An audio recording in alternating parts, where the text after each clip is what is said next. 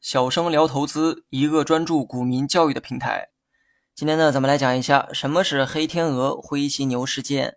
今天要讲的内容呢很有意思，讲的是两种风险事件的发生。这两个事件呢都以动物命名，其中呢黑天鹅事件很多人都会觉得熟悉，因为在金融市场几乎每一年都能遇到一两次黑天鹅事件。那么今天呢，就让我们仔细说一说这两种风险事件。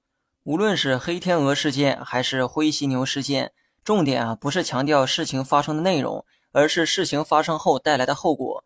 这两个事件呢，有一个共同的特点，那就是事情一旦发生，就会对目前的这个状态造成很大的负面影响。通俗一点讲，就是风险。无论是黑天鹅还是灰犀牛，表达的其实呢都是风险，而且风险爆发之后的影响非常大。以上呢是二者的共同点，而不同点在于，黑天鹅指的是无法预测的风险，风险来临之前呢毫无征兆。人们呢也无法通过现有的经验和条件预判风险，这种风险事件的发生就叫黑天鹅事件。这种风险一旦发生，人们呢也只能事后去补救，没有提前防范的可能。因为这种风险的发生呢具有突发性、不可预测性。通俗一点讲，你不知道它会发生，可一旦发生，你也只能事后补救。金融市场中经常会出现黑天鹅事件，比如说2020年初的新冠疫情，很显然这就是一种风险。而且发生后的影响啊非常巨大，但这种风险无法预测，也毫无征兆。人们呢只能在风险发生后想办法补救。疫情爆发之后，全球股市也出现过一次暴跌，而美国呢为了拯救经济、拯救股市，当时呢便开启了大量印钱的计划。你知道这种无法预测的风险，它为什么叫黑天鹅吗？学习更多实战技巧，你也可以关注我的公众号“小生聊投资”。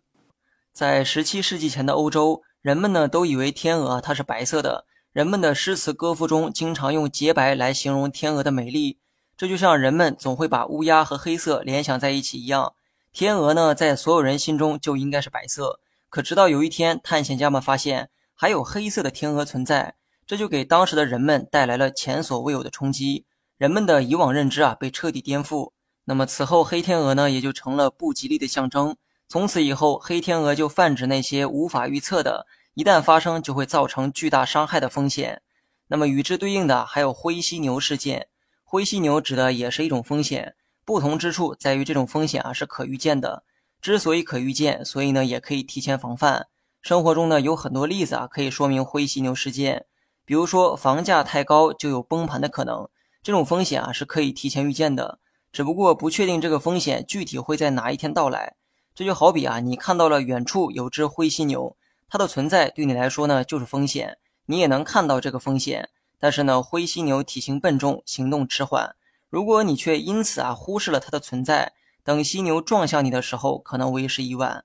由于灰犀牛事件可以通过目前的经验去预判，所以最好的办法就是提前做好防范工作，防止风险的发生。如果你因为犀牛在远处而忽视了它对你造成的风险，那么等风险真正发生的时候，后果啊是很严重的。刚才提到的房价问题就是最好的例子。国家层面看到了高房价带来的灰犀牛风险，所以近几年呢一直在调控房价，目的就是为了防范因房价过高而可能导致的崩盘。由于金融市场跟利益啊直接相关，所以黑天鹅、灰犀牛这两个词儿呢经常在金融市场中使用。因为这两种风险啊，无论发生哪一个，都会对市场呢造成很大的负面影响。其中呢，黑天鹅事件无法预测，无法提前防范，只能事后补救；而灰犀牛事件啊，可以预测，也可以提前防范，但因为不确定风险发生的具体时间，很多时候人们会存有侥幸的心态。你学会了吗？好了，本期节目就到这里，详细内容你也可以在节目下方查看文字稿件。